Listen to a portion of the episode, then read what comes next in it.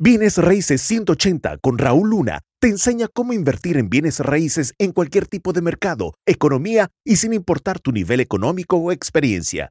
Si Raúl pudo crear un imperio multimillonario en bienes raíces, tú también puedes. Episodio 22. Las bases para invertir en bienes raíces.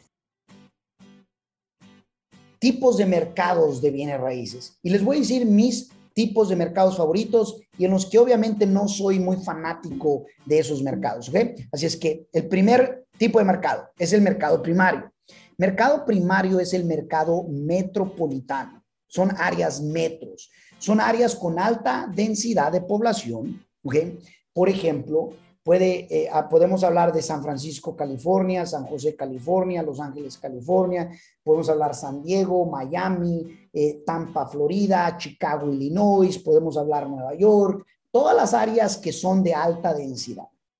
Esos mercados, eh, los tipo de personas que vive por lo general allí, son personas, en este caso, que están allí por los empleos, ¿ok?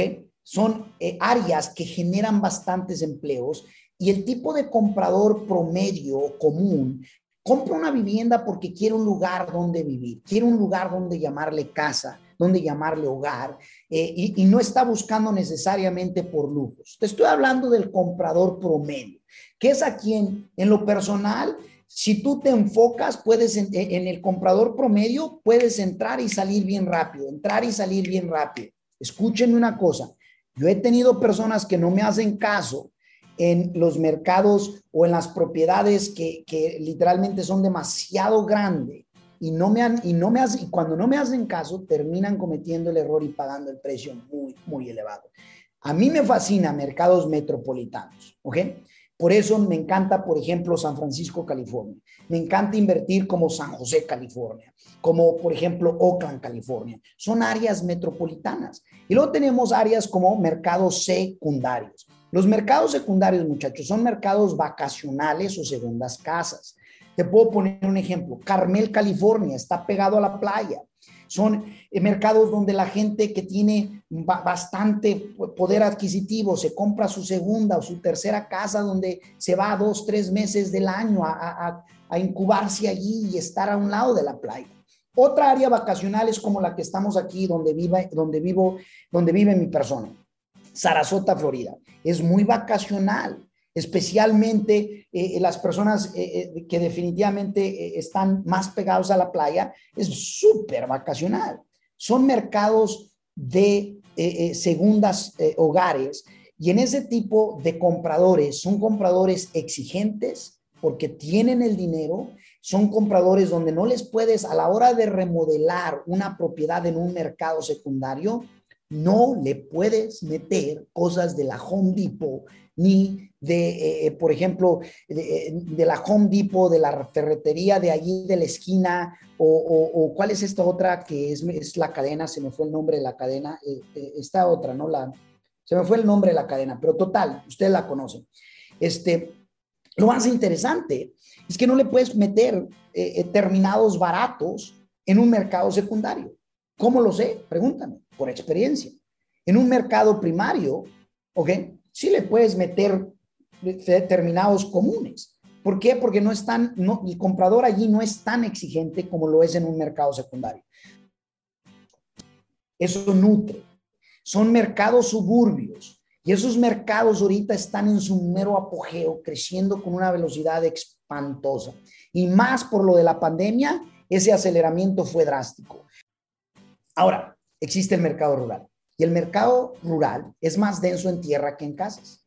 En pocas palabras, hay más tierra que, incluso población. El, detalle con mercado rural es de que el tipo de comprador otra vez no es el comprador común. El, comprador que va a comprar en áreas rurales es el que aprecia los ranchos, la agricultura, le encanta la soledad, no quiere, eh, no quiero en este caso vecinos y por lo general eh, tarda más en venderse. Mercado secundario, una propiedad te va a tomar mucho más tiempo en venderse. ¿Ok? En mercado rural, igual. ¿Quieres que las propiedades se vayan, pero con velocidad de luz? Mercado primario, mercado suburbio y que te mantengas abajo del promedio. si te mantienes en el promedio o abajo, en estos dos mercados que son mis mercados favoritos, ¡pum! Entras y sales, entras y sales de una manera eh, muy fregona y se los puedo decir por experiencia propia. Tienes que elegir tu zona en donde vas a invertir y conocerla de manera íntima, ¿ok? ¿Qué cosas tienes que conocer? Como por ejemplo, ¿cuál es la población de tu mercado? Primero que nada, ¿qué mercado vas a quererte enfocar? ¿Metro, vacacional, rural o suburbio? Eso tienes que definirlo. Y luego, una vez que ya definas eso y que ya entendiste lo que te acabo de, de compartir, ok, ¿cuál es la población? En el caso mío, nos encanta invertir en San Francisco, California. A pesar de que vivo en la Florida, invertimos de manera virtual. Y recuerda que si hay otra, aún hay más, solo que al final siempre depende de ti. ¿Quieres saber más del mundo de las inversiones en bienes raíces? Visita rauluna.com diagonal aprender.